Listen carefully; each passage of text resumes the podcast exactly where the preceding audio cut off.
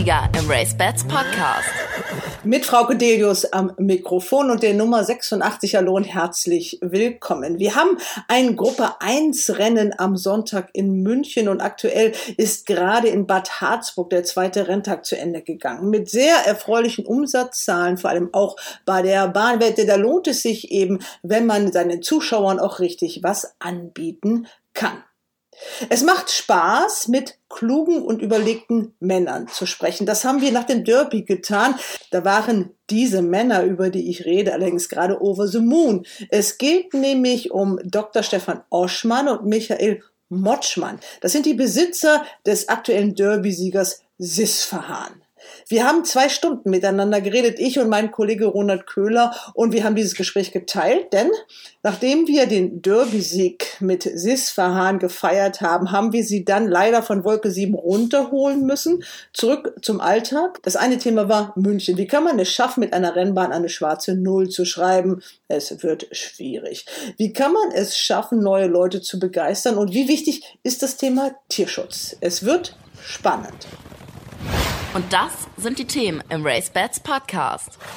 Bad Harzburg ist das Mecker des Hindernissports, denn nur dort gab es bisher Hindernisrennen. Das erste im Jahr 2021, immerhin gleich auf Listenparkett, gewann Bitcoin. Und der Trainer ist Josef Warner. Eine lebende Galoppsportlegende. Wir haben ihn im Interview hier ein kleiner Vorgeschmack. Und alles ist tiptop, die Sprünge und alles. Ich glaube, äh, muss die Leute, der Organisator muss viel, viel arbeiten, dann sind die Sprünge und Rennbahn so gut. Nicht nur ihm, sondern auch seinen Pferden hat es außerordentlich gut in Bad Harzburg gefallen. Drei Rennen haben wir für morgen für unsere Battle Wer wird der RaceBets Podcast Champion aus Bad Harzburg ausgesucht, denn dort gibt es richtig viel Geld zu gewinnen. Unsere Wettexperten sind David Connolly Smith und Ronald Köhler. Sehr sportlich, gut? Ja, gut für uns, glaube ich. Oh, David, David, David. Lebst du vom Wetten?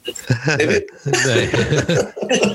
Und natürlich auch Christian Jungfleisch. Das hast du recht, David. Ich denke, ja. wenn wir hier nur über den Sieger sprechen, können wir jetzt die Aufnahme schon beenden. Aber nein, nein, nein, ihr müsst schon noch ein bisschen bei der Stange bleiben. Denn es gibt eine neue Herausforderin, weil meine Wettexperten nämlich jetzt die dritte Runde hintereinander gewonnen haben und damit das Spendenkonto auf 1500 Euro aufgestockt haben. Und wir spenden dieses Geld an den Rennstall Recke für die fleißigen Mitarbeiter, die angesichts dieser fürchterlichen Flutkatastrophe da Tag und Nacht durchgearbeitet haben, um die Pferde zu retten, damit es denen gut geht. Und deshalb also wirklich danke an meine Wettexperten, dass ihr das geschafft habt. Es gibt eine neue Herausforderin, Saskia Wudell heißt sie. Sie kommt aus Baden-Baden. Wer sich auskennt, der erinnert sich so ein bisschen an den Nachnamen. Da gab es auch mal so einen Hindernisjockey. Genau, das ist ihr Vater. Die weiß also, um was es geht. Und die Frau Bissey ist die Reiterin, haben in Hamburg am 3.7. gewonnen. An dem Tag war ich auch in Hamburg und es war ein super Rennen und die zwei passen wie die Faust aufs Auge und deswegen ähm, habe ich mich für die vier Gira entschieden. Aber wir beginnen in München und mit dem Thema großer Dallmayr-Preis.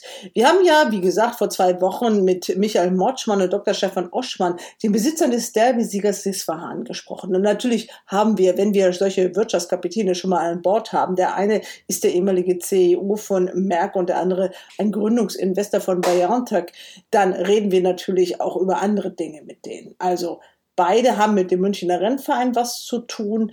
Beide sind Besitzer und Züchter. Beide machen sich Gedanken über das Marketing. Und der eine, Dr. Stefan Oschmann, nämlich ist als studierter Tiermediziner natürlich besonders geeignet, wenn es um das Thema Tierschutz geht. Ich glaube, wir müssen auch Hausaufgaben beim Tierschutz machen. Das ist einfach ein, ein Riesentrend. Ich weiß, was da im, beim Deutschen Galopp läuft. Das sind gute Initiativen, aber ich glaube, da müssen wir ganz, ganz klare Entscheidungen treffen in Zukunft, dass man da nicht angreifbar ist. Also spannende Themen, spannende Interviewgäste. Freut euch auf Teil 2 des Interviews, das ich mit Dr. Stefan Oschmann und Michael Motschmann zusammen mit Ronald Köhler geführt haben. Ich denke, wir haben über das Derby jetzt gesprochen. Wir freuen uns auf eine weitere erfolgreiche Laufbahn von Sisfahan. Aber es gibt noch ein anderes Thema, über das wir ein bisschen mit Ihnen sprechen wollen. Das Thema München. Ronald, vielleicht steigst du da auch mal ein. Du bist da ja. der Experte. Nur ganz kurz, Herr Oschmann, Sie waren ja auch mal in diesem Vorstand dieses Münchner Rennvereins. Das war nicht, am Ende nicht so eine ganz erfreuliche Zeit. Och, also ich, ich war viele Jahre im Vorstand in München. Einfach, das habe ich als meine Pflicht äh, gesehen, habe mich auch finanziell engagiert, bei anderen äh, Rennvereinen auch. Damals war äh, Wolfgang Wille Präsident und äh, Wolfgang ist ein ganz, ganz lieber Freund. Es hat mir große Freude gemacht, ihn zu unterstützen. Ich habe damals hauptsächlich mich um Sponsoring gekümmert, habe also alle möglichen Geschäftspartner erpresst, dass sie Rennen sponsern und Spenden machen und, und, und so weiter. Es waren finanziell schwierige Zeiten. Es gab dann einen Grundstücksverkauf. Da habe ich auch versucht, ein bisschen mitzuhelfen. Das hat dann dem Rennverein ein bisschen Luft geschaffen. Und dann gab es eine weitere Phase mit Präsidentenwechsel und allen möglichen Zoff. Ich konnte einfach dann auch aus beruflichen Gründen, ich konnte das nicht mehr, nicht mehr mitmachen und bin dann zurückgetreten, aber nicht im Streit. Und zum Glück kam dann der Dietrich von Bötticher hinein und Dietrich ist so hoch engagiert darin und im Gegensatz zu dem, was manche Leute behaupten, absolut selbstlos. Michael Motschmann ist im Vorstand, Christoph Walter ist, ist im Vorstand, sind alles sehr, sehr erfahrene, sehr engagierte Leute. Aber über das, wie es jetzt ist, kann der Herr Motschmann eher was berichten. Ja, du bist ja, äh, Michael, du bist der Vizepräsident des Vereins. Wie beurteilst du denn momentan die Situation? Auf der einen Seite ist München eine wirklich sehr schöne Rennbahn. Sie hat ein Geläuf, das immer wieder in den höchsten Tönen gelobt wird und äh, sie hat hochkarätige sportliche Highlights. Insgesamt gibt es aber nur noch acht Renntage und die finanzielle Situation, ich weiß es nicht, aber ich nehme an, das ist eine schwierige Situation. So eine schwarze Null am Ende eines Jahres, ist das eigentlich ein Traumziel oder ist das realistisch? Ich glaube, das ist gar nicht mal unrealistisch, eine schwarze Null zu schreiben, aber ich erkläre auch gleich warum. Äh, was natürlich letztes Jahr ganz hart war, war natürlich die Covid-Situation. Der Rennverein braucht ja Zuschauer. Woher soll er Einnahmen haben, wenn er keine Zuschauer hat? Das Wettgeschäft ist leider deutlich zurückgegangen. Es ist ins Internet gewandert und insofern ist es natürlich schwierig für einen Rennverein in Deutschland zu überleben. Es gibt kaum Sponsoren. Das, was Stefan gerade ausgeführt hat, äh, nämlich Firmen zu gewinnen, er hat es noch ein bisschen anders ausgedrückt, zu erpressen, dass sie was tun. Also die, dieses Druckmittel, ich habe, sagen wir so, das ist, das hat, ist ja nicht jedem gegeben. Also insofern, wenn ich versuche, Sponsoren zu gewinnen für Rennen, dann muss das ja auch eine Wechselwirkung haben. Das muss ja dem Unternehmen was bringen, äh, dass ich sozusagen dieses Geld auch ausgebe. Das ist schon mal einfach auch, also nicht nur ein Anspruch, sondern fast schon eine gesetzliche Vorgabe. Ja, also wenn ich sozusagen als Unternehmen investiere, dann muss ich das ja auch erklären können, warum ich das tue. Wenn ich sehe, was ich dafür kriege, dann muss ich einfach sagen, ja, öffentliche Werbung ist schwierig geworden. Der Rennsport ist faktisch aus den Medien verschwunden, mehr oder minder. Es gibt ein paar Ausnahmen. Ronald, du berichtest ja immer ganz gerne auch über den Rennsport, aber es sind eben die Ausnahmen. Die Breite ist nicht gegeben. Der Rennsport früher konnte leben aus den Einnahmen aus dem Wettgeschäft. Das Wettgeschäft hat sich ja mehr als halbiert, um es mal vorsichtig auszudrücken. Wahrscheinlich ist es noch weniger. Die Zahlen wirst du besser äh, parat haben als ich. Wir haben heute vielleicht die Hälfte des Umsatzes in Euro, die wir früher in, in D-Mark hatten. Das heißt, der hat sich wahrscheinlich geviertelt. Daneben ist natürlich das Gesamtgeschäft in den Online-Bereich gewandert. Also die Digitalisierung des Rennsports hat schon vor 20 Jahren stattgefunden. Und der deutsche Rennsport hat letztendlich eigentlich verschlafen, die richtigen Maßnahmen hier zu treffen. Jetzt ist man in einer Situation, wo man das gar nicht mehr einfach aufholen kann. Das heißt, man muss mit anderen Einnahmen ein Gelände wie das Münchner Gelände aktivieren, sodass der Rennsport letztendlich quersubventioniert werden kann. Das ist die einzige Form, wie München den Rennsport langfristig auch leisten können wird und dabei eine schwarze Null schreibt. Wenn du das Gelände dir heute anschaust, haben wir in der Mitte des Geländes einen wunderschönen Golfplatz, der uns rund 300.000 Euro Einnahmen pro Jahr bringt. Damit sind wir in der Lage, ich sag mal, einige dieser Aktivitäten am Leben zu halten, das Personal bezahlen zu können. Aber das reicht nicht. Und insofern muss man sagen, die Lösung für den Münchner Rennverein ist die Nutzung dieses Geländes, die optimale Nutzung dieses Geländes und die Einnahmen, die man aus dieser Nutzung erzielt, zu verwenden, um rennsportliche Ereignisse durchführen zu können. Das ist die einzige Lösung sozusagen, die ich sehe. Und ansonsten muss ich sagen, Sponsoreneinnahmen und derartige Dinge sind niemals in, die, in diese Größenordnung zu bringen, dass sie eine Kostendeckung des Rennsports mit sich bringen würden. Das halte ich für ausgeschlossen. Und das siehst du auf allen deutschen Bahnen. Ich meine, München ist ja kein Unikat an der Stelle, sondern ist ja stellvertretend eigentlich für alle anderen deutschen Rennbahnen. Vielleicht noch ein Satz zu den handelnden Personen. Stefan hat es gerade erwähnt. Dietrich hat dem Verein so viel gebracht in den letzten Jahren, hat so viel wirtschaftlichen Einsatz und persönlichen Einsatz gebracht. Das kann man gar nicht hoch genug bewerten. Ich schäme mich im Grunde, wenn ich in Mitgliederversammlungen gehe und zum Teil erlebe, wie er von Mitgliedern aus unserem Verein behandelt wird. Das ist unerträglich. Das ist unerträglich muss ich wirklich ganz deutlich sagen. Und Leute wie Stefan sind wichtig, auch nach vorne hin. Stefan, die Chance nutze ich natürlich auch gleich. Ist es wichtig, nach vorne hin wieder für den Verein für eine verantwortliche Aufgabe zu gewinnen. Also im Vorstand, ich verstehe, wenn niemand den Präsidenten machen will, weil das ist natürlich nochmal eine andere Nummer. Ich bin ja jetzt im Moment Vizepräsident dieses Vereins und habe sehr viel und engen Austausch mit Dietrich von Bötticher und genieße es, diesen Präsidenten an der Spitze dieses Vereins zu wissen. Er ist ein ganz, ganz großer Freund des Rennsports, ein großer Freund der Pferdezucht. Ich habe noch nie in meinem Leben jemanden kennengelernt, der so angefixt ist, wie man so neudeutsch sagen würde, von diesem Rennsport oder von dieser Vollblutzucht. Stefan sicherlich ist nicht weit weg von ihm, aber Dietrich ist natürlich unser aller Vorbild, auch was seinen persönlichen Einsatz betrifft und auch seine Erfolge und auch die Demut in diesen rennsportlichen und züchterischen Aktivitäten. Ein Loblied auf Dietrich von Bötticher. Trotzdem muss jeder Rennvereinspräsident auch alleine mit dem Blick auf, in seinen Pass irgendwie darüber nachdenken, einen Nachfolger oder eine Nachfolgerin aufzubauen. Also diese weibliche Form findet im Rennsport immer so gut wie gar nicht statt. Äh, man sieht im Beispiel Beispiel von Hamburg, wie problematisch das auf einmal werden kann, wenn da nämlich kein geeigneter Nachfolger da ist. Auch da muss sich München Gedanken machen. Ja, Sie haben ja schon Ihren Freund schon direkt eben angesprochen. Der hat ja jetzt ein bisschen mehr Zeit, Herr Oschmann. Zwar sind Sie immer noch beruflich aktiv, aber nicht mehr ganz so sehr. Meine Frau hat mir vor kurzem gesagt, du hast gesagt, du wirst jetzt mehr Zeit haben und in Wirklichkeit arbeitest du noch mehr als vorher. Ich bin im Augenblick, ich bin wirklich Vollzeit beschäftigt. Ich engagiere mich gern für den Münchner Rennverein. Ich habe eine enge, auch emotionale Bindung an den Münchner Rennverein. Aber als Präsidenten sehe ich mich nicht. Ich glaube, das ist ein schwieriges Thema, was Sie da gerade ansprechen. Der Rennverein braucht nach vorne gerichtet natürlich neue Leute, junge Leute. Wir müssen überhaupt es schaffen, dass der Rennsport diesen Generationenwechsel hinbekommt. Und da ist der Münchner Rennverein genauso gefordert. Wir brauchen junge Leute sozusagen im Vorstand und wir brauchen auch Leute, die mitten im Leben stehen, die bereit sind, sozusagen so ein Amt zu übernehmen, weil das Amt auch mit Arbeit verbunden ist und es allerdings auch eine Erfahrung brauche in der Unternehmensführung, wenn ich so ein Amt ausübe und auch wirklich einen Mehrwert schaffen will. Also nur ein Ehrenamt zu begleiten, würde, glaube ich, der Aufgabe des Rennvereins nicht gerecht werden, sondern ich brauche einen unternehmerisch denkenden Menschen an der Spitze des Vereins, der auch bereit ist, entsprechend Zeit dafür aufzuwenden. Und der muss die Zeit auch übrig haben. Leute wie wir, die wirklich voll im Berufsleben stehen und eine hohe Verantwortung auch tragen, können nicht ein solches Amt aus meiner Sicht in der Dimension ausführen, wie es der Münchner Rennverein heute braucht. Also dieses Amt braucht jemanden, der sich dafür die Zeit nehmen kann kann. Übrigens, Dietrich tut das. Er ist wirklich jemand, der auch jederzeit zur Verfügung steht für unseren Geschäftsführer, für unseren neuen Geschäftsführer. Horst Lappe ist ja leider verstorben letztes Jahr. Und für unseren neuen Geschäftsführer nimmt er sich auch jederzeit die Zeit zu hören, welche Probleme haben wir. Aber ich glaube, viel wichtiger ist es heute, weil ich hoffe, dass Dietrich es noch einige Jahre macht, ist es, dass wir uns darüber Gedanken machen, wie wir den Verein flott kriegen, kurzfristig flott kriegen, sodass er eben die berühmte schwarze Null schreibt. Und zwar auch nach Abschreibungen, weil Abschreibungen sind ja Instandhaltungsarbeiten. Das ist ja nicht nur eine Ziffer sozusagen, die in der Bilanz steht, sondern dahinter steht ja auch der entsprechende Aufbau von Rückstellungen für Instandsetzungen. Wage ich ja gar nicht zu fragen, ob man noch vielleicht noch weiter denken könnte bis nach Köln,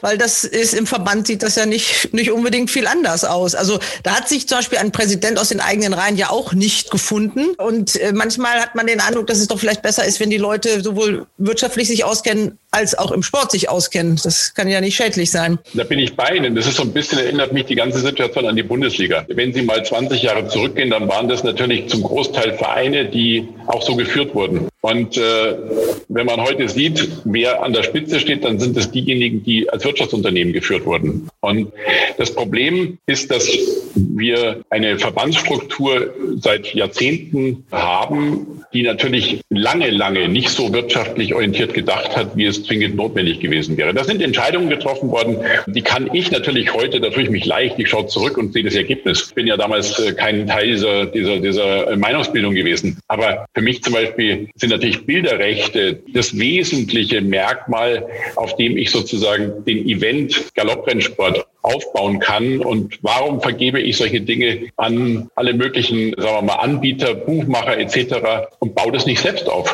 Ja, warum hat man das nicht selbst gemacht damals, als man vor der Situation gestanden ist? Das jetzt alles umzudrehen, ist natürlich nahezu unmöglich. Also da gibt es natürlich auch bestehende Verträge und so weiter und so weiter. Ist, da gibt es auch vor allen Dingen gelebtes Leben. Ja? Also ich sage ja nichts gegen die Buchmacher. Ich bin ein absoluter Freund von Buchmachern. Ich finde, das ist eine wesentliche Belebung dieses Geschäftes. Auch ja, das, das Wettgeschäftes muss man ja sagen. Ja, Sie haben ja schon gesagt, Sie sind eifriger Wetter. Das ja. ist einfach, da gibt es die spannenderen äh, Wetten einfach. Man hätte ja auch in Wettbewerb treten können. Ja, es geht nicht darum, dass ich einfach die Kernwertschöpfung als Unternehmen, die kann ich nicht einfach nach außen geben, sondern ich muss als Unternehmen einfach auch so denken, dass Kernwertschöpfung bei mir stattfindet. Und in dem Moment, wo Sie diese Abhängigkeiten zu stark haben, verlieren Sie Ihre unternehmerische Identität. Und genau darum geht es in diesem Metier, dass man damals hätte wahrscheinlich ein paar andere Entscheidungen treffen müssen nicht gegen die Buchmacher, sondern mit den Buchmachern. Und äh, jetzt ist man halt in der Situation, wo der Rennsport die Umsätze nicht mehr auf der Bahn macht, sondern sie werden woanders gemacht. Das wird ja wahrscheinlich auch durch Corona noch verstärkt. Das wird, wir hatten auch Andreas Tietke im Interview, der ja äh, zu denen gehört, die sich in diesem Wettgeschäft auch gut auskennen, der ja wirklich meint, das wird sich ja auch, das wird so bleiben. Also es wird nie wieder diese Bahnumsätze geben. Ja, das hat aber auch andere Gründe. Also ich glaube, dass man die Bahn, wenn sie nach England gehen, dann wissen, dann sehen sie ja beispielsweise, welche Einnahmen erzielt werden von den Rennvereinen durch, durch den Verkauf von Tickets und durch den Event Rennsport. Ich glaube, wir müssen ganzheitlich an der Stelle wirklich denken und uns überlegen, wie kriegen wir die Leute auf die Bahn? Wenn die Leute mal auf der Bahn sind, fangen sie auch irgendwann an zu wetten. Damit steigere ich, wenn auch nicht besonders stark am Anfang, zumindest mal die Umsätze. Ich hole neue Leute in den Sport hinein.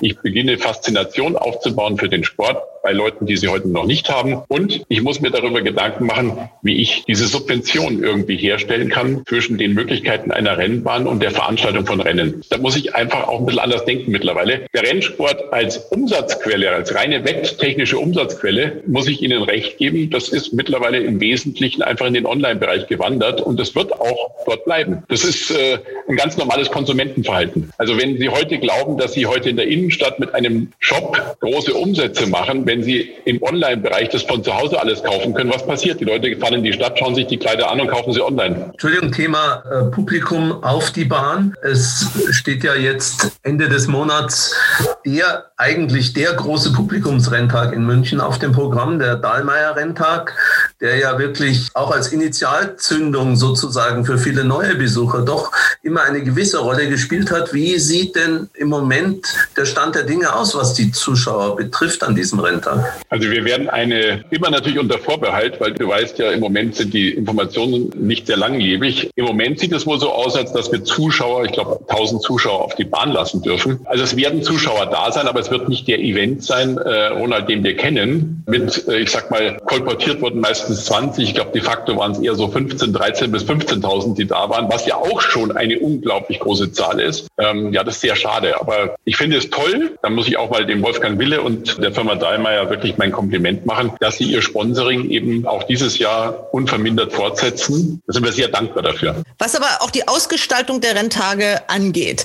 so sehe ich sowohl im tiefen Süden als auch im hohen Norden sehr großes Verbesserungspotenzial, auch vor Corona schon. Ich denke mal, dass manchmal doch gewisse Rennveranstaltungen nicht so liebevoll abgehalten werden, wie es vielleicht möglich wäre. Ich drücke mich da jetzt ein bisschen vorsichtig aus. Auch wenn es nur wenige Zuschauer sind, ähm, dann muss man doch auch trotzdem denen auch was bieten. Gerade jetzt zum Beispiel den Derby-Teilnehmer, die haben ja schließlich einen sehr hohen Preis für ihr Ticket bezahlt, um dabei sein zu können. Das sehe ich aber auch zum Teil in München so, wo man im Vergleich zu früher, ich sag mal, nicht mehr so diesen Flair auf der Rennbahn manchmal hat. Also was ich so höre, ich bin lange nicht mehr da gewesen. Möchtest du das beantworten, Stefan, oder soll ich es beantworten? Du bist im äh, Vorstand dort. Ja, was ist denn dein Eindruck? München ist, äh, die, die Rennbahn ist besonders, besonders schön. Auch zu den Zeiten, als ich im Vorstand war, war die Qualität der Besucherbetreuung nicht ideal. Das ist so, da, da gibt es wirklich Verbesserungspotenzial. Also wir nehmen diesen Ball gerne auf, muss ich sagen.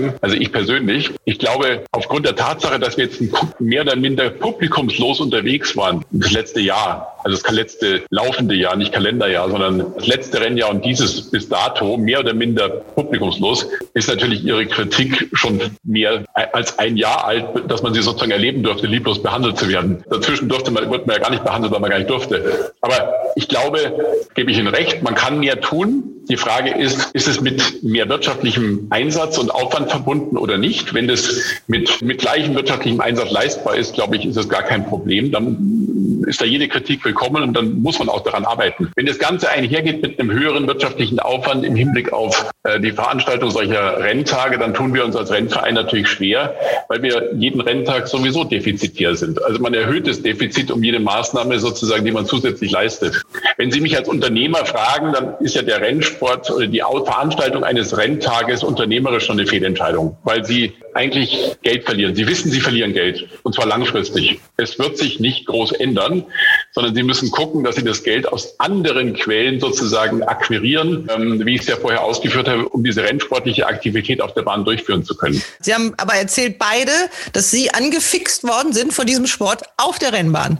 Und nur so kann es meiner Meinung nach funktionieren. Also man kann so viel, äh, man kann den Livestream senden, so lange wie man will. Davon alleine, glaube ich, wird man sich nicht für diesen Sport so begeistern können. Man muss die Pferde schon sehen, man muss das Beben des Galopps spüren, man muss sie auch riechen können. Also ich finde, das gehört alles dazu. Deswegen nur TV-Präsenz alleine tut's auch nicht. Und wir hatten auch Hans-Dieter Lindemeyer hier im Interview, den fand ich auch sehr spannend, ist ja wirtschaftlich auch sehr erfolgreich. Der sagt, der Rennsport macht ein ganz großes Problem, nämlich die wichtigste Gruppe, auch die Besitzer nicht gut genug zu behandeln. Man muss denen ja auch was bieten. Die könnten ja, wenn sie ihre Freunde mit auf die Rennbahn nehmen, die mit Rennsport nichts zu tun haben, dann gucken die doch manchmal wahrscheinlich auch und sagen, wo bin ich denn hier gelandet? Ja, da haben Sie recht. Ich kann Ihnen dem Punkt nur recht geben. Ich glaube, wir alle, alle Rennvereine in Deutschland haben da Potenzial, deutlich besser zu werden. Ich erlebe beispielsweise als französischer Besitzer, wenn ich nach Paris oder auf andere Bahnen komme, zum Beispiel den Vorteil eines Parkplatzes, wo ich mein Auto sofort abstellen kann. Ja, ähm, ich habe das Gefühl, wenn ich auf die Bahn komme, werde ich auch grundsätzlich freundlicher und möglicherweise auch anders behandelt. Es gibt auch mehr Gastronomie auf, de, auf den Bahnen, also zumindest mal, wenn ich es mit München vergleiche, einen anderen Level. Wir haben versucht, jetzt in München auch nachzurüsten in den letzten äh, zwei Jahren.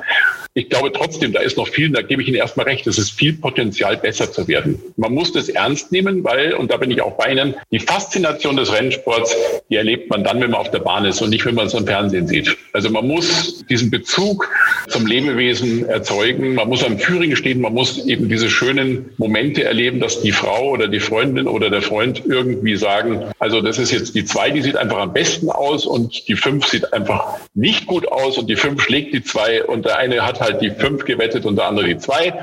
Oder man wettet gar nicht, sondern man schaut sich nur die Rennen an und die Kinder sind auf dem Spielplatz. Es gibt so viele schöne Momente auf dieser Bahn, muss ich sagen. Und es gibt eben auch die, nicht dieses soziale Gefälle. Es, die Durchlässigkeit ist eine ganz andere. Es ist eben nicht wichtig, was ich von Montag bis Freitag tue, wenn ich am Samstag auf der Rennbahn bin, sondern da rede ich halt über den Rennsport. Und zwar reden wir alle miteinander. Und das ist etwas, was ich zum Beispiel persönlich sehr genieße, dass es nicht dieses Kastendenken gibt, sondern dass das Ganze eine große Gemeinschaft ist. Ja, das stimmt. Eigentlich, eigentlich ist der Rennsport ein tolles Format, anders als der Fußball. Der Fußball ist ja eigentlich werbetechnisch sehr schwierig.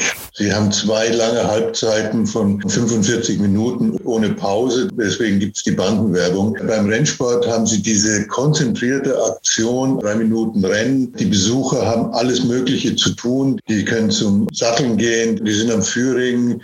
Es gibt das Rennen, es gibt Pause zwischendurch, man kann was trinken, man kann was, äh, man kann was essen, man ist im Freien eigentlich wäre das ein ganz ideales Format, eher so wie in den USA bei Baseball oder American Football, wo es immer wieder Pausen gibt für die Werbeeinspielungen. Ich glaube, um neue Geister zu finden, dass, dass wir sehr stark Familien, junge Familien fokussieren müssen. Das ist für Familien ist, der, ich habe das oft beobachtet, ist das ein ganz wunderbares Erlebnis, auf die Rennbahn zu gehen. Die Kinder lieben es, sie quengeln meistens nicht, sie können die Pferde sehen, es gibt irgendeinen Spielplatz, das andere habe ich eben äh, beschrieben. Also im Prinzip ist es so, dass wir rein vom Produkt her kein Problem haben.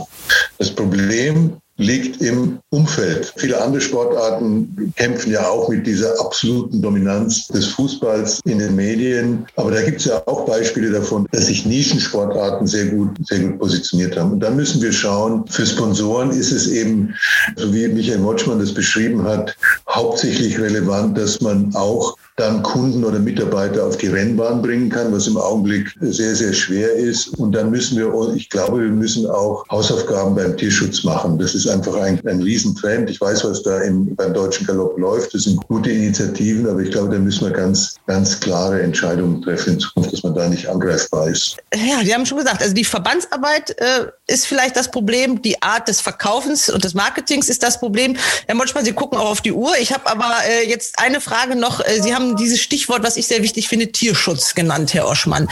Da hat, glaube ich, der Verband auch unterschätzt, was gerade die sozialen Medien da machen. Es gibt hochprofessionelle Webseiten von der Peter natürlich, von solchen Organisationen. Es gibt zum Beispiel eine Webseite, wo akribisch aufgelistet wird, jedes Pferd, was auf der Rennbahn verunfallt. Das wird dann immer ranzitiert. Guck, es sind jetzt, äh, was weiß ich, letztes Jahr 3000 Pferde auf der Rennbahn verunfallt auf der ganzen Welt. Ich weiß jetzt nicht, ob die Zahl stimmt, aber so ungefähr habe ich das mitbekommen. Und der Rennsport hat das lange Zeit in meinen Augen ignoriert, hat gesagt, das ficht uns doch gar nicht an, das interessiert uns gar nicht. Man hat da überhaupt nicht drauf reagiert. Und Sie haben schon gesagt, es muss auch bei den Tierschutzleitlinien, da muss was passieren. Wir haben eine Tierschutzbeauftragte immerhin, haben wir auch schon im Podcast gehabt. Was schlagen Sie denn vor? Was ist jetzt wichtig? Was ist auf der Prioritätenliste ganz oben? Ich stimme Ihnen zu. Die Situation ist so, wie Sie sie beschrieben haben. Ich habe auch in anderen Bereichen Erfahrung mit radikalen Aktivisten gemacht, können Sie sich vielleicht vorstellen, Versuchstiere und, und, und, und so weiter. Meine Erfahrung ist, dass die allgemeine Bevölkerung sich durchaus davon teilweise sehr stark beeinflussen lässt, aber dass die, die meisten Menschen äh, nicht radikal denken. Es gibt Leute, die jeglichen Einsatz von Tieren im Sport, also den gesamten Reitsport und manches andere, komplett abschaffen wollen. Ich glaube, dass die Mehrheit der Bevölkerung nicht so denkt und dass es sehr viele Leute gibt, die Pferdesport in allen Formen einfach grundsätzlich lieben. Es geht also mehr, es geht nicht darum, ob wir Pferdesport machen, sondern wie wir es machen. Da ist das Unfallgeschehen ein großes Thema. Das ist in den USA besonders prominent. Sie haben die Medien dort verfolgt. Es gab einen, einen großen Artikel in, in New York Times und ich glaube glaub auch im New Yorker, der so ungefähr gesagt hat, also hat der Rennsport überhaupt eine Zukunft in der, in der heutigen Welt. Wir haben das Thema Peitsche. Das ist etwas, was viele Menschen in der Form nicht verstehen. Wer selbst aus dem Pferdesport kommt, der weiß, wie eine korrekt eingesetzte Gerte, wie wichtig und wie hilfreich das ist. Aber ich glaube, dass man da weiterhin die Regelungen straffen sollte. Und wir müssen schauen, dass wir das Unfallgeschehen selbst genauestens verfolgen und Maßnahmen treffen, um das zu minimieren. Wenn die Menschen wissen, die tun mehr, um Unfälle zu vermeiden, dann wird das meiner Meinung nach positiv aufgenommen. Jeder Mensch weiß, dass Unfälle nicht grundsätzlich auszuschließen sind. Mit Leuten wie Peter kann man in dem Sinne nicht verhandeln. Die haben eine ganz klare Politik. Da geht es um den Grundsatz. Es geht auch nicht darum, dass man jetzt Peter von irgendwas überzeugt. Das wird einem nie gelingen. Es geht darum, dass man Durchschnittsmenschen, die Pferde lieben, die Pferdesport mögen, dass die verstehen, hier wird alles gemacht, damit unnötige Unfälle und andere Phänomene in dem Zusammenhang vermieden werden. Die Diskussion in den sozialen Medien bezieht sich, Sie haben es gesagt, auf den Peitscheneinsatz. Da gibt es auch Leute, die sagen, kann man vielleicht die Peitsche ganz weglassen? Kann man vielleicht die Zahl der Schläge noch mehr reduzieren? Oder kann man die Strafen noch drastischer machen? Es gibt Leute, die sagen, Disqualifikation, dann können die Jockeys auf einmal bis fünf zählen. Also von Disqualifikation halte ich überhaupt nichts. Das wird ja auch dem Missbrauch Tür und Tor öffnen. Aber eine Verschärfung der Regeln halte ich für, für richtig. In welche Richtung? Es gibt jetzt verschiedene Pilotprojekte, wo, wo unterschiedliche Rennbahnen ausprobieren, wie das ohne Peitsche läuft. Da bin ich nicht so tief drin, um das beurteilen beurteilen zu können, aber das muss man genauestens, muss man genauestens analysieren. Wenn man mit Jockeys spricht, die sagen, das geht nicht ohne, aber man kann das durchaus anders machen. Ich glaube, dass man weiterhin die Zahl der Schläge reduzieren könnte als ersten Schritt. Diskutiert wird auch die Reitweise, die allgemein jetzt so mal als die Plumpsreiter bezeichnet werden, etwas in den Galopperforen dieser Welt. Äh, die ist ja auch so ein bisschen, sag ich mal, modern geworden. Äh, wie sehen Sie das aus tiermedizinischer Sicht? Ja, das ist, äh, das ist ein Thema, das, ich habe es auch mit einigen äh, Galoppsport interessierten Freunden in der letzten Zeit besprochen. Das ist etwas, was Sorge macht. Stimmt. Äh, wie man das regulieren könnte, das weiß ich nicht. Da wäre ich überfragt, da gibt es bessere Experten. Aber aus tiermedizinischer Sicht, es gibt ja wahrscheinlich keine Studien dafür, was macht das langfristig mit den Pferden. Die Trainer sagen immer nach so einem Rennen, das Pferd hat sich wohlgefühlt, ich habe nichts gemerkt, dem Pferd geht's wunderbar, aber wie geht's dem Pferd in drei Jahren? Das wissen wir nicht. Es gibt sehr wenig Evidenz überhaupt in dem ganzen tiermedizinischen Bereich zu solchen Fragen. Ich glaube, dass das größere Problem sind Frakturen, Sehenschäden, die auftreten durch äh, Geläufsqualität. Wir haben ja wir haben ja auch in den USA erlebt, dass gewisse Oberflächen äh, wieder abgeschafft wurden. Es gibt ein ganz einfaches Prinzip. Nur das, was man misst, kann man handhaben. Das muss man genau messen. Da muss, da muss unsere Organisation Trends feststellen und dann, daraus kann man dann Handlungsoptionen ableiten. Na, ich wollte den, äh, der Michael ist ja doch ziemlich involviert im französischen Rennsport. Noch mal kurz auf das Thema Reitstil zu sprechen kommen. Ich meine, es gibt eine ganze Reihe auch französischer Jockeys, die diesen Stil pflegen. Wie siehst du das? Äh? Gefällt mir nicht. Auf den Punkt gebracht, gefällt mir nicht. Ich bin ein großer Freund, wie du weißt, des französischen Rennsports. Das hat mich dahin verschlagen, weil ich eben finde, die Art, wie in Frankreich Rennen geritten werden, ist eigentlich dem Tier, dem Pferd entgegenkommend. Es gibt mehrere Etappen im Rennen, auch auf der Zielgeraden. Und am Ende merkst du eben, in deinem Pferd ist noch was drin. Das kann und dann wird es unterstützt. Es gibt eben einige, die sozusagen aus welchen Gründen auch immer, schlechter Rennverlauf, was auch äh, was auch der Grund sein mag. Bei uns sagt man dann, der setzt zu früh die Hände hin. Ich sage, der schont das Pferd an der Stelle. Das nächste Rennen wird kommen. Insofern bin ich ein Freund, großer Freund des französischen Rennsports und äh, finde, dass die Art und Weise, wie dort Rennen veranstaltet oder wie Rennen gelaufen werden und wie geritten wird, eher positiv für das Lebewesen Pferd sind, als, als wenn es anders wäre.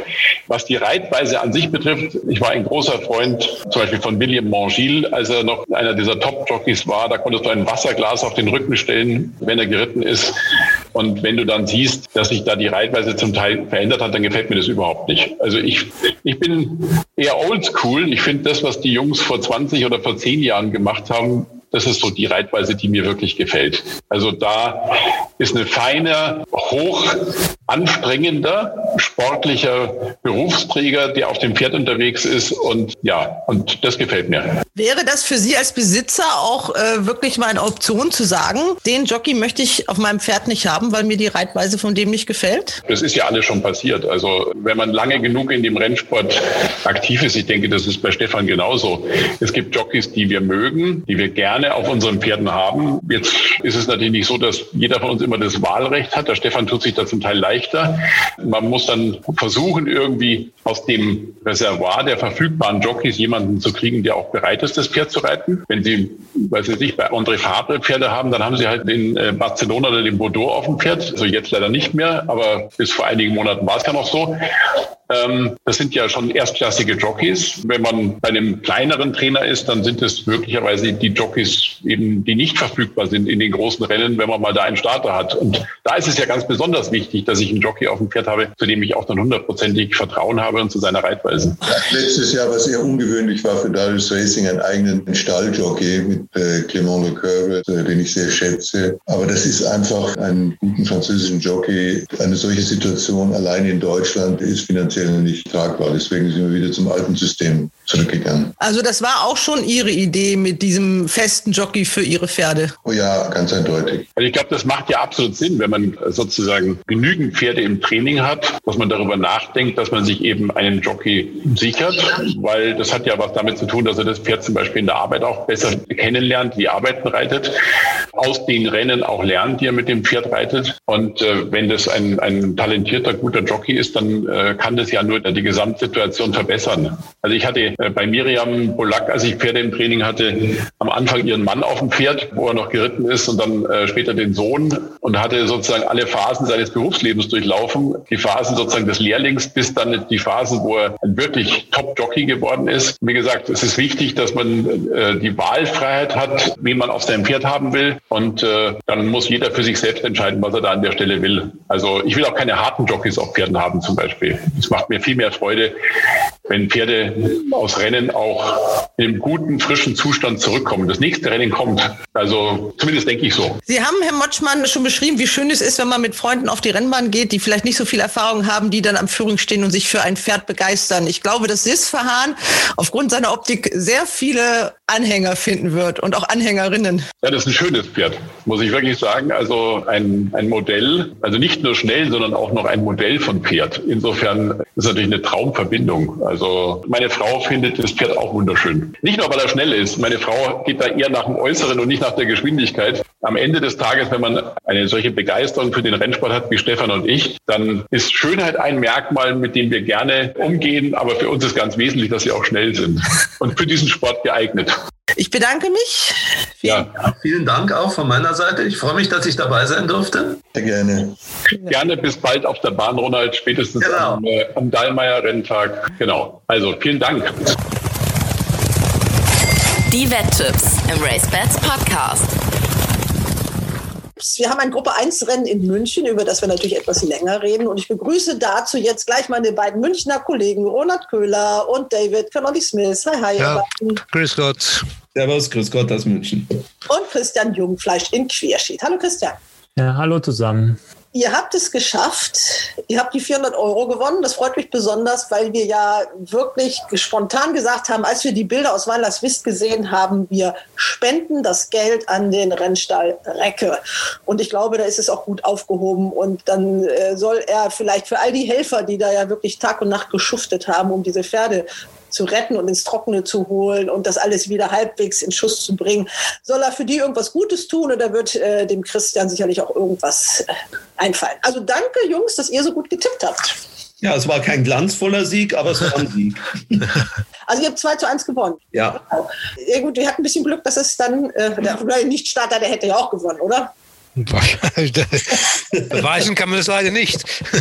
Wir können ja jetzt mal Ja sagen. Also wir hatten äh, Kebueno und dann äh, wird automatisch wurde dann ja der Toto-Favorit genommen und das war dann der Adrian und dann hat dann auch brav für euch gewonnen.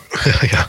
Aber Kompliment an unseren Gegenspieler, der hat mit Humita äh, wirklich eine äh, tolle Siegerin rausgegeben. Ja, genau, ja. Aber Memphis in dem Rennen war, fand ich auch ein bisschen gewagt.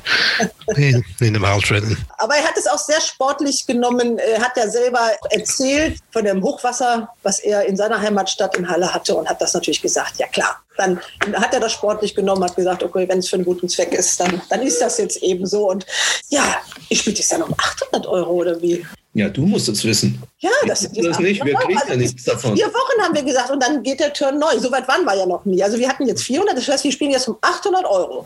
Und mhm. jetzt äh, fangen wir da nochmal an für die Jockey-Unterstützungskasse. Es sei denn, wenn wir so weit sind, passiert wieder irgendwas, wo wir sagen, da ist das Geld vielleicht in diesem Moment jetzt mal besser aufgehoben. Also wir haben Bad Harzburg. Habt ihr schon so ein paar Eindrücke? Das ist sehr schwierig zu treffen ist, das habe ich schon gesehen. David, natürlich aus Wettersicht. Also von zu Hause aus schwer zu beurteilen. Es sind, man sieht ja schon, dass es deutlich weniger Leute sind als an normalen Tagen. Aber es ist wohl mehr als klar die letzten Wochen. Es scheint schon ein bisschen Stimmung zu sein und Wetter ist gut und alle haben Spaß. So sah es mal aus am Bildschirm. ja, und wir haben, und ich hoffe, das klappt, dann den Josef Warner. Das ist ja wirklich ein starker Typ, der ja. Wirklich Schlagzeilen gemacht hat. Und ich hoffe mal, dass das mit dem Interview klappt. Gut, ja, aber wir haben das erste Rennen gewonnen, jedenfalls. Für Helmut, für Helmut Dietl. Der war sogar da. Bernd, Bernd Dietl. Also, Entschuldigung, Helmut. Helmut, Helmut ist der, ist der Regisseur. Ja, ja nee, der, der, der Bernd Dietl. Ja, er war sogar da. Entschuldigung. Ja. Helmut von Fink. Die, der Dietl kauft nur Pferde von Fink. Ne? Alle Soldier Hollows. Ne? Und der Soldier Hollow, um den es jetzt geht, der heißt Bitcoin. Und der hat das allererste Hindernisrennen des Jahres 2021 im deutschen Galopprennsport gewonnen. Den Preis des Elektrohandwerks Goslar Bad Harzburg Professor Dr. Werner Glahe Memorial. Und deshalb, weil es doch etwas ganz Besonderes ist, hören wir uns die Schlussphase doch nochmal an. Sven Wissel. Die Pferde sind jetzt im Einlauf. Noch eine Hürde ist zu nehmen. Das sind noch etwa 400 Meter. Bitcoin weiter vorne. Bitcoin vorne, vor allem der Seite Aztec. Aztec kommt aber näher heran. Bitcoin, die letzte Hürde. Bitcoin auf der flachen ist weiter vorne. Bitcoin und an der Innenseite Aztec lässt sich nicht abschütteln. Bitcoin vor Aztec. Bitcoin, Bitcoin weiter jetzt mit dem Vorteil. Und Bitcoin kann ihn jetzt doch wieder ein bisschen ausbauen. Und Bitcoin gewinnt doch noch sehr, sehr klar mit vier, fünf Längen vor Aztec. Dahinter auf dem dritten Platz dann der Gast aus Polen. Ja, und erfreulicherweise hat es geklappt. Wir haben ein kurzes Interview mit Josef Warner. Der ist eine der schillerndsten Persönlichkeiten des europäischen Galopprennsports. Mittlerweile ist der gebürtige Tscheche 68 Jahre alt. Achtmal hat er als Jockey in seiner Heimat die große Pardubica, eines der schwersten Hindernisrennen der Welt, gewonnen. Zuletzt 2011 im Alter von sage und schreibe 58 Jahren. Als Trainer hat er das Rennen zehnmal gewonnen und äh, es gab eine spektakuläre Geschichte, als er 1994 in Iffezheim schwer gestürzt war und sogar schon für klinisch tot erklärt worden war.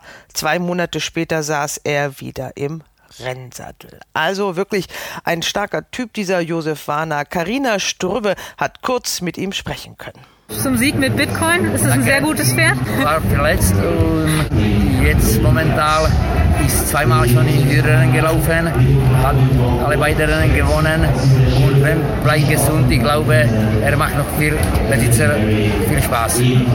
Sind die anderen beiden Pferde, die Sie mitgebracht haben, die noch laufen, auch gut? Oder was rechnen Sie sich aus? Der Adler ist Debutant und gegen Gruppensieger, ich glaube, das ist sehr schwer. Ja. Aber der äh, Schumacher läuft in, in Seagrennen, läuft nach der großen Pause. Letztes Mal ist gelaufen in Berlin. Er war hier eine Hürderennen, war Zweiter, aber die Guten sind alle gefallen.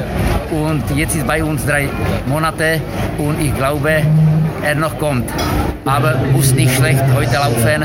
In Arbeit geht schon, wie ich brauche. das ist gut. Ähm, wieso kommen Sie ausgerechnet nach Bad Harzburg? Sie sind ja nicht so häufig hier. Normal, ich laufe mit den Pferden in Bad Harzburg äh, jedes Jahr, wenn ich hier renne. Ja, okay. ja. Letztes Jahr, tut mir leid, war kein, aber ich habe schon 20 Jahre zurück hier gewonnen, Steeplechase und Jagdrennen. Aber gegen Pferde von der Recke und Povchenko, so ist das äh, nicht jedes Jahr so leicht. Gibt es irgendwas, was Ihnen besonders gut hier gefällt? Na ja, normal, ich muss sagen, diese, diese Bahn heute habe ich noch nie in meinem Leben gesehen. Gras ist optimal und alles ist tiptop, die Sprünge und alles. Ich glaube, äh, muss die Leute, der Organisator muss viel, viel arbeiten, dann sind die Sprünge und Rennbahn so gut. Am Ende sorgte aber doch mehr Adler für die große Überraschung und gewann das zweite Hürdenrennen des Tages für Josef Warner, der angekündigt hatte, für diesen Fall, dass das passiert, dass er doch zu Fuß in seine Heimat wandern wollte. Im racebets.de Seejagdrennen zum Abschluss gewann dann Piranha und Warners Shoemaker landete auf dem zweiten Platz. Wir bleiben auch bei den Wetttipps in Bad Harzburg, denn Samstag, da ist richtig was los. Da gibt es nicht nur ein BBAG Auktionsrennen, sondern sage und schreibe gleich fünf sogenannte Superhandicaps, die mit 15.000 Euro dotiert sind. Da hat der Rennvereinspräsident Stefan Ahrens, den wir ja in der vergangenen Woche im Interview hatten, noch ein Rennen draufgelegt. Ronald, du hast drei Rennen für unsere Battle Wer wird der RaceBets Podcast Champion ausgesucht. Genau. Und wir fangen an mit einem Superhandicap, nämlich dem siebten Rennen, einem Ausgleich 2 über 1850 Meter mit 15.000 Euro dotiert. Und die Viererwette wird in diesem Rennen ausgespielt mit 55.000 Garantie inklusive eines Jackpots von 9.600 Euro. Also wäre schon nicht schlecht, wenn man da trifft. 15 Pferde. Wer fängt an? Ich bin kein Spezialist für Bad Harzburg. Vielleicht kann der Christian mal anfangen. Oh, Rona, ich habe jetzt gedacht, du hast die Rennen ausgesucht und hast jetzt hier mal schlau okay, also ja, ja. Nein, aber ich kann gerne, ich kann gerne dazu was sagen, gar kein Problem. Also es ist der Ausgleich 2, ist ja eigentlich das hochwertigste Superhandicap von der Klasse her. Alles spricht von Loverboy in diesem Rennen und der ist auch der Sportweltfavorit. Der hat auch schon zwei Superhandicaps gewonnen. Allerdings ist das zwei Jahre her. Das darf man nicht vergessen. Und ich habe mal extra nachgeschaut. Der hat damals ein Superhandicap gewonnen mit der Marke von 63,5 Kilo. Hier steht er jetzt drin mit 70 Kilo. Das sind sechseinhalb Kilo mehr und die Formen sind nicht mehr so gut wie damals. Aber ich, ich bin mir nicht so sicher, ob dieses Pferd nochmal ein Superhandicap und dann noch direkt einen Ausgleich 2 hier gewinnt. Tue ich mich ein bisschen schwer, aber das Feld ist sehr, sehr offen. Ich gehe ein bisschen spekulativ mit den Holländern oder mit den Niederländern der Nummer 13 und 14. Big Ben Haber hat es paar Mal enttäuscht, aber ich kann mich noch erinnern, als er in Köln gewonnen hat, wurde direkt schon von Bad Harzburg gesprochen und die sind ein paar Mal nicht so gut gelaufen, hat wieder ein bisschen Kilos runterbekommen. Der Trainer schreibt auch, der mag die Kurven alles. Also ich würde mich nicht wundern, wenn der plötzlich wieder da vorne auftaucht. Und auch dieser Be Cool, den wir ja oft schon auf der Sandbahn und so gesehen haben, hat sich in den letzten Wochen wieder in Form gelaufen. Wir hatten seine Heimat Heimat gewonnen, war in Hamburg Zweiter, in Köln Dritter. Der kann ich mir auch gut vorstellen, dass der in Bad Harzburg gut zurechtkommt. Also ich gehe da mal ein bisschen spekulativ mit 13 und 14. Klar kann man so einen Loverboy nie auslassen, aber er hat es deutlich schwerer als vor zwei Jahren. Ist natürlich das Pferd des Präsidenten. Ne? Also der ja auch gerne auf dem Siegerehrungspodest stehen, der Stefan Ahrens. Also ich, ich habe wirklich keinen großen Mumm in den Rennen, aber ein Pferd ist mir aufgefallen, das ist die Nummer 11, das Pferd von Andreas Wöhle mit Jules Boyko im Sattel, Sporting Hunter. Ich weiß nicht, ich habe den Eindruck, dass er ein bisschen mehr kann als die Marke. Das ist nur ein Verdacht von mir. Wenn ich gezwungen wäre, hier ein Pferd zu werden, würde ich den nehmen, aber für unsere Challenge jetzt äh, muss ich passen. Also ich bin bereit, den Christian Fuss vorzugeben oder Ronnie. Also ich hatte mir auch drei Pferde angekreuzt im Rennen. Zum einen natürlich schon den Loverboy, weil die natürlich sicher auf dieses Rennen hintrainiert haben, aber völlig richtig. Er hat es schwerer. Dann die Nummer vier, Dictator, der war 2019 Zweiter zu Loverboy. Die äh, Gewichte haben sich seither deutlich zugunsten von Dictator verschoben. Mm, er war immerhin schon zweimal auf dem zweiten Platz in diesem Jahr. Zuletzt auch über weitere Wege. Ich weiß gar nicht, ob das so gut gepasst hat. Aber so, so richtig Mumm habe ich auch nicht, zumal bei Bohumil Nedorostek es ja in diesem Jahr jetzt nicht so übermäßig läuft. Er hat einen Siegschnitt von ungefähr 5 Prozent, allerdings zahlreiche Platzierungen. Und das dritte Pferd, was ich mir angekreuzt habe, ist in der Tat die 13 Big Ben Haber. Der konnte seine Marke nach dem Handicap-Sieg zwar noch nicht so ganz bestätigen, aber vielleicht hatte man ja tatsächlich in Holland Bad Harzburg schon etwas länger im Visier. Es reitet äh, Marco Casamento. Nach seiner erneuten Sperre ist er sicher ehrgeizig genug und will wieder ein bisschen was gewinnen. Also ich finde die 13 als Risikotipp interessant. Ich finde das ein super Tipp. Dann seid ihr euch ganz schnell mit dem einen einig. Ja. Dann, dann tüten wir den einen, den Big Ben Haber. Und für hm. die äh, Viererwette habe ich mir gemerkt, ganz einfach, die 11, die 12, die 13. ja. Und die drei und die vier. Ja, und was sagt die Konkurrenz? Ja, die Konkurrenz, die habe ich ja noch gar nicht vorgestellt. Das ist eine junge Dame, die kommt aus Baden-Baden. Die kennt man auch, weil sie nämlich da auch die Pferde führt. Das macht sie. Und ich denke mal, sie stellt sich am besten mal selber vor. Hallo und einen wunderschönen guten Tag. Mein Name ist Saskia Budal. Ich bin 24 Jahre alt und ich wohne im wunderschönen Baden-Baden, wo ab dem 29. August die große Woche endlich wieder losgeht. Ich bin zum Rennsport gekommen durch meinen Papa. Der war jahrelang Hindernisjockey in England, in Tschechien und in Deutschland. Hat mich dadurch auch jeden Tag dann mit in den Stall genommen und ja, dadurch ist eben meine Leidenschaft zum Rennsport entfacht und ja, jeder Renntagbesuch ist was Besonderes und ich freue mich endlich wieder, wenn es in Baden-Baden wieder losgeht. Also, jetzt brauchen wir natürlich noch den Tipp von ihr für dieses erste Rennen in unserer Challenge. Das ist das siebte Rennen in Bad Harzburg. Und hören wir doch mal, wen sie da ausgewählt hat. In Bad Harzburg im siebten Rennen, dem Superhandicap, entscheide ich mich für die sieben Varon oder Varon. Ähm, der hatte einen Stallwechsel, der war vorher bei Greve, steht jetzt bei Sarah Weiß, hat schon mit Andra Starke gewonnen, allerdings vor zwei Monaten, aber die Frau Weiß hat ihre Pferde immer top vorbereitet, deswegen gehe ich im siebten Rennen mit der Nummer sieben Baron. Okay, erster Start Sarah Weiß, Dreijähriger im Ausgleich 2. Ja, immerhin mit starker, natürlich. Das schon, aber ist keine leichte Aufgabe. Aber gut, wir werden es sehen. Gut, dann kommen wir zum neunten Rennen. Das ist dann äh, das BBAG Auktionsrennen. Ja, deutliche Rechnungsfavoritin ist die 3 Noble Vita aus dem Quartier von Henk Greve mit Andra Starke. Könnte auf dieser Distanz gut aufgehoben sein. Startbox 2 passt auch. Also da braucht man schon allerhand Fantasie, um sich einen anderen Sieger vorstellen zu können. Gespannt bin ich persönlich auf die sechs. Karl Georg, der war zuletzt im Hamburger Auktionsrennen als Dritter ganz ordentlich dabei. Das war allerdings über 2200 Meter. Und ein Außenseiter hätte ich auch noch im Ärmel, das ist die Nummer 8 Gedöns. Nach einem Besitz- und Trainerwechsel, da hat man munter mit den Distanzen rumprobiert. Aber streng nach Rechnung steht er mit dem niedrigen Gewicht gar nicht so schlecht im Rennen, denn im Mai war er mit einer Marke von 70 Kilo Zweiter in einem Handicap für Dreijährige. Aber als seriösen Siegtipp, glaube ich, aus meiner Sicht muss man da fast Nobel Vita nehmen. Ja, das ist genau meine Meinung. Sie ist auch gut gezogen. Ich muss euch ganz ehrlich sagen, Nobel Vita ich könnte die nie wetten. Die geht 18 ab oder 1,8, 2,0. Die war jetzt letztens Zweite in dem Listenrennen, gar keine Frage, stand da aber am Toto sehr hoch, ist, war dann überraschend Zweite. Eine Siegchance hat es ja keine gehabt. In diesem Listenrennen müssen wir ehrlich sein. Also ich tue mir da ein bisschen schwer. Karl Georg habe ich mir auch angekreuzt, weil er auch nur 54 Kilo trägt, also drei Kilo weniger als die Stute. Das finde ich nicht so ganz uninteressant und habe auch gedöns. Der ist natürlich noch sieglos und alles, aber der kann hier mal in die Platzierung laufen, weil es ist ein komisches Rennen. Das sind sechs Pferde noch sieglos. Man muss schon sagen, sehr häufig häufig gewinnen in Auktionsrennen nicht die Favoriten. Ja, ja, haben, ja. haben wir oft gesehen. Haben oft ja. eine Nobel Vita. Vor dem Listenrennen wollte man nichts von der Stute wissen. Und heute hier ist sie plötzlich unsere unschlagbare Siegerin. Aber klar, steht hier drin mit 86 Kilo. Ich glaube nicht, dass sie 86 Kilo kann. Aber Bad Harzburg, die Bahn, wir haben, wir haben schon vieles erlebt. Also ich bin, ich bin auch ein Freund von Karl Georg oder ich, deswegen habe ich ja Karl Georg und Gedöns noch, noch erwähnt. Aber also äh, da bin ich völlig bei dir. Wetten würde ich Nobel Vita zu den Kursen, die angeboten werden, auch nicht. Ich würde dann eher mal eine kleine Siegplatzwette auf Gedöns oder sowas versuchen oder auch eine Siegwette auf Karl Georg.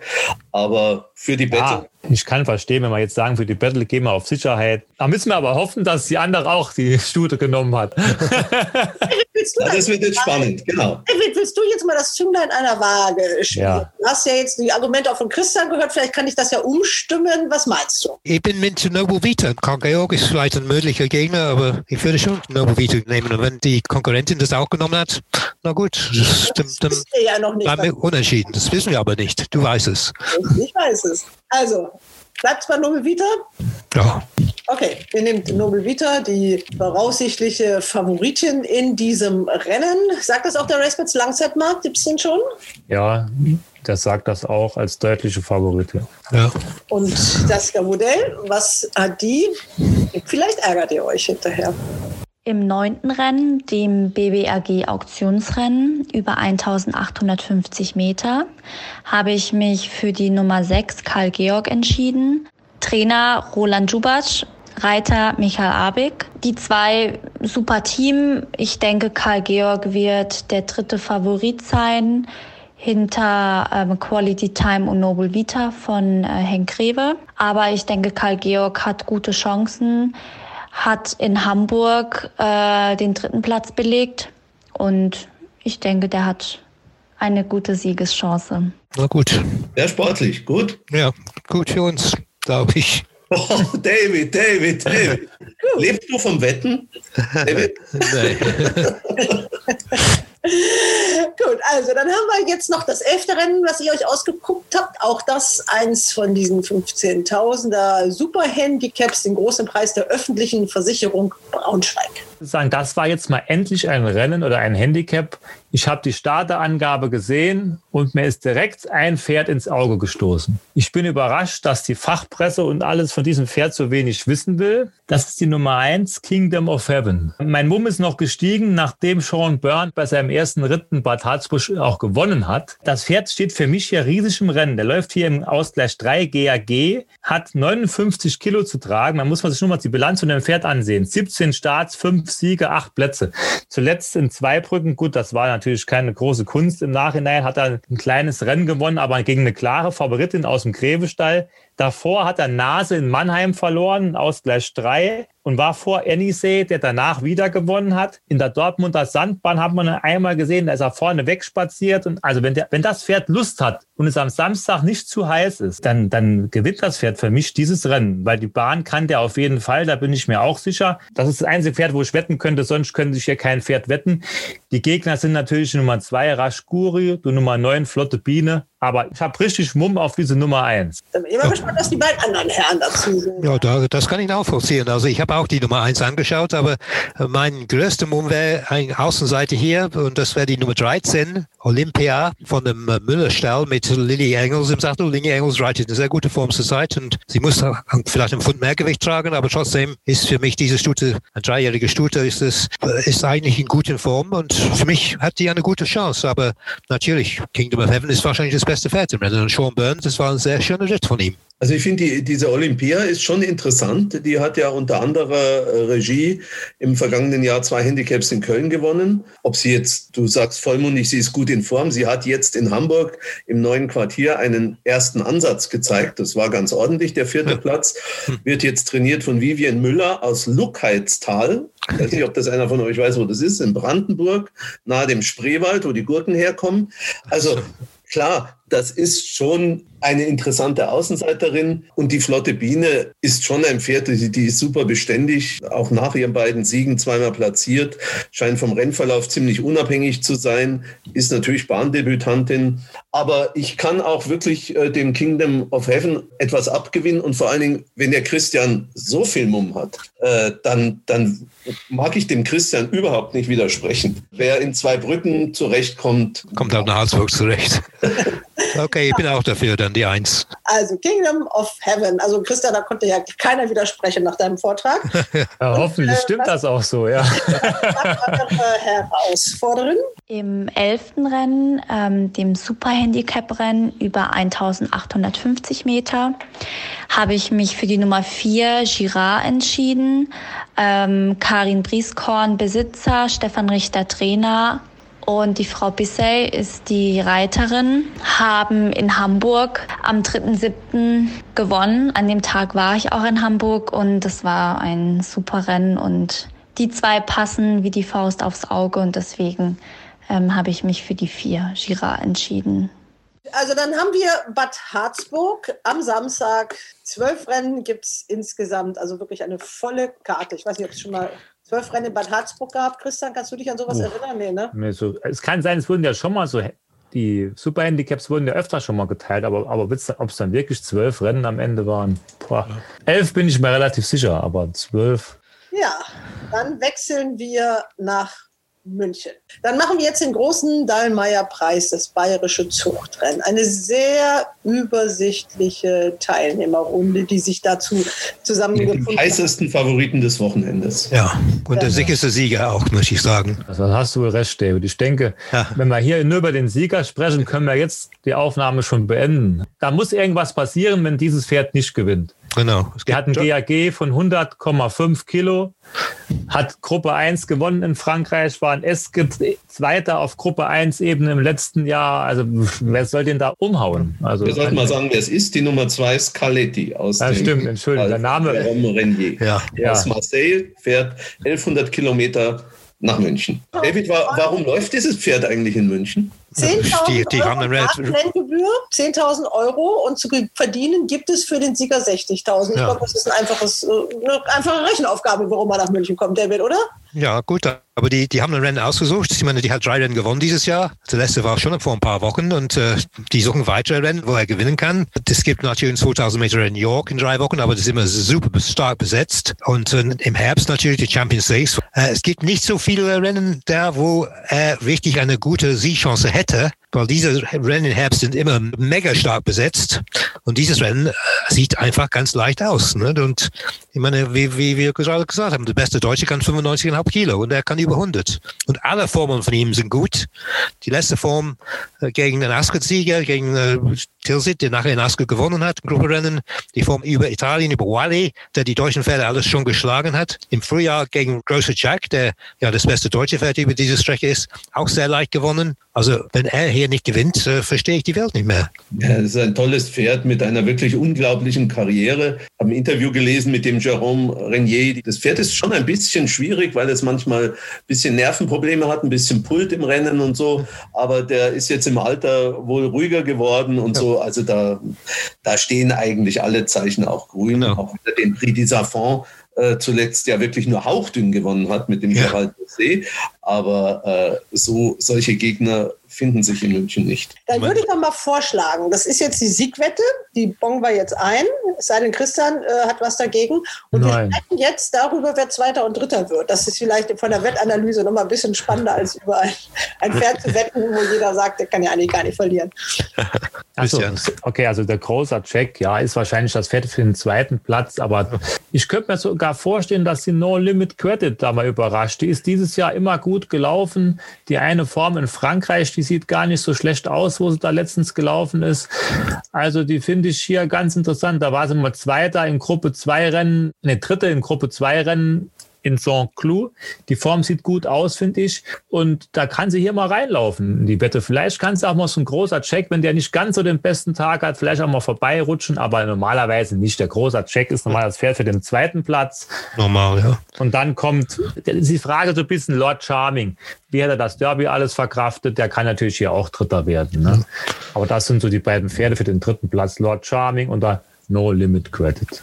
Ja, ich glaube, ich habe auf dem Kredit. Er rufe jeden Tag an und will wissen, ob die Ausländer kommen und so weiter. Aber ich, ich denke auch, Lord Charming, die Derby-Form war gar nicht so schlecht und 2000 Meter ist mit Sicherheit besser für ihn als Sophia. Die waren schon vorsichtig bei der Strecke vor dem Derby. Ne? Und äh, Großer Jack, wie gesagt, das ist für mich das beste deutsche Pferd über 2000 Meter sowieso. Aber er ist schon gegen Skalette gelaufen im Frühjahr, war meilenweit geschlagen und auch die indirekte Form über Valley spricht auch sehr deutlich für Skaletti. Also ist das schwierig auf den Plätzen. Es ist schon eine interessante Frage, ob vielleicht der Lord Charming oder der Mythico, wenn er seine Leistung aus dem Dortmunder Grand Prix korrigiert, für die Dreijährigen ein bisschen Ehre einlegen kann. Ich meine, wenn der Lord Charming dieses Derby gut weggesteckt hat, mit ein bisschen Fantasie, kann ich mir den schon auch auf dem Platz zwei oder drei vorstellen. Aber es ist, es ist schwierig. Und Tabelle wird wahrscheinlich vorne gehen wie die Feuerwehr, wie, wie letztes Jahr. Und das, die wird sie nie nach Hause kommen können.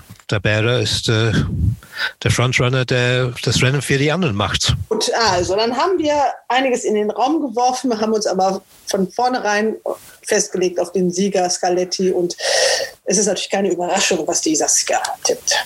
Im großen Dahlmeier-Preis über 2000 Meter habe ich mich nach langem Überlegen für den ausländischen Starter entschieden, Scaletti schwere Entscheidung, aber am Ende hat dann doch die Farbe des Pferdes entschieden, weil Schimmel sind meine absolute Lieblingsfarbe.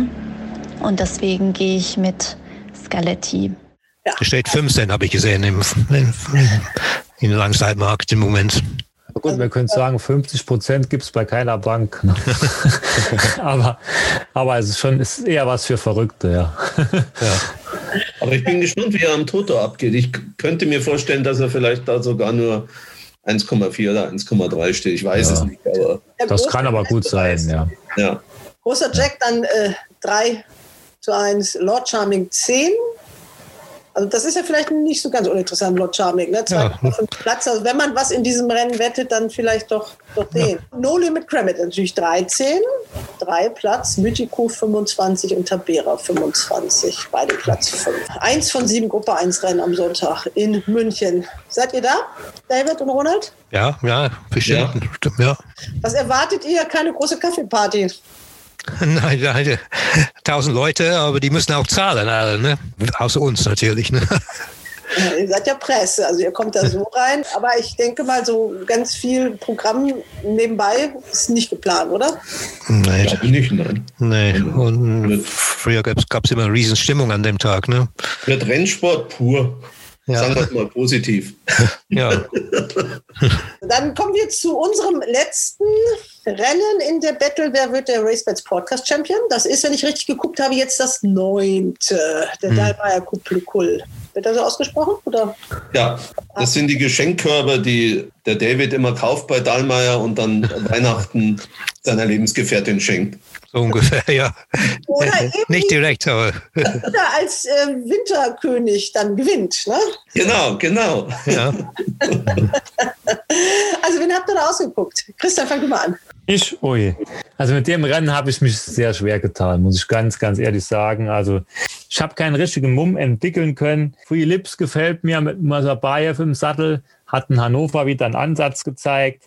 Deswegen wäre das wahrscheinlich mein Tipp in diesem Rennen, wäre Free Lips. Die ganzen Münchner Pferde, die kann ich immer ein bisschen schwer einschätzen. Das ist wirklich nicht einfach. Auch das Pferd vom Galoppclub, das habe ich ein bisschen verfolgt, vom Galoppclub Süddeutschland. Wie, wie heißt es? Zuhor oder wie spricht man das aus? Zuhur, ich weiß nicht. Ja, Zuhur. Aber die letzte Form gefällt mir dann halt irgendwie gar nicht so gut. Also von daher, wenn, dann hänge ich so ein bisschen an Free Lips. Ja, das kann ich gut nachvollziehen, weil der Wainono ist natürlich in toller Form dieses Jahr. Äh, zwei Siege bei drei Starts und das Aufgewicht wird jetzt durch die Erlaubnis von der Sarah äh, Bissey sogar mehr als äh, kompensiert. Aber trotzdem, Aufgewicht hat er ja. Bei Lusum, denke ich, könnte auch noch ein bisschen was im Tank sein, aber da weiß ich nicht, ob 1600 Meter wirklich so ideal ist, ob das nicht fast ein bisschen weit ist. Den gleichen Verdacht habe ich irgendwie bei Suhur auch. Also von mir aus können wir das gerne mit äh, Lips versuchen. Der war Dritter da über 1750 Meter in Hannover. Das war ganz ordentlich und 1600 passen sicher gut. Beim vorletzten Start ist der unheimlich weit außen rumgegurkt. Also mit Mosabayev, das kann doch gehen. Ja, also ich bin eigentlich beim ersten Mumwa Suhur. Äh, der ist letztes Jahr in England in gute Gesellschaft gelaufen, aber ohne es zu gewinnen, hat bis jetzt überhaupt kein Rennen gewonnen, soweit ich sehen kann. Sehr gut gezogen allerdings, aber bei Glanz weiß man schon, dass er sehr gern einen in solchen Rennen abschießt. Aber trotzdem, äh, Philips ist für mich auch eine logische Möglichkeit. Also ich würde auch schon für Philips meine Stimme geben. Ihr seid euch ja sehr schnell einig irgendwie diese Woche. Ja, wir sind halt so harmoniesüchtig. ja, und was sagt äh, die Saskia Gudel? Wen hat äh, ausgesucht? Im Ausgleich 3 Rennen über 1600 Meter habe ich mich für Kiki D entschieden. Trainer Waldemar Hicks und ähm, Reiter Marco Casamento. Kiki D ist ein sehr treues Pferd und Marco hat auch schon mal auf Kiki D gewonnen und deswegen geht mein letzter Tipp des Tages an Kiki D interessant auch, ne? Weil ich hat es auch schwer jetzt ohne Erlaubnis und ja. mit aufgewischt. Aber gut, natürlich ist bestens in Form, gar keine ja. Frage. Also dann haben wir unsere Wetttipps. Ich fasse noch mal ganz kurz zusammen. Also in Bad Harzburg das siebte Rennen. Da hat die Saskia Bodell Varon gewettet und ihr Big Ben Haber. Im neunten Rennen Kageo gegen Nobel Vita. Im elften Girard gegen Kingdom of Heaven. Im großen Dallmayr-Preis ganz eindeutig die Wahl bei beiden Scaletti.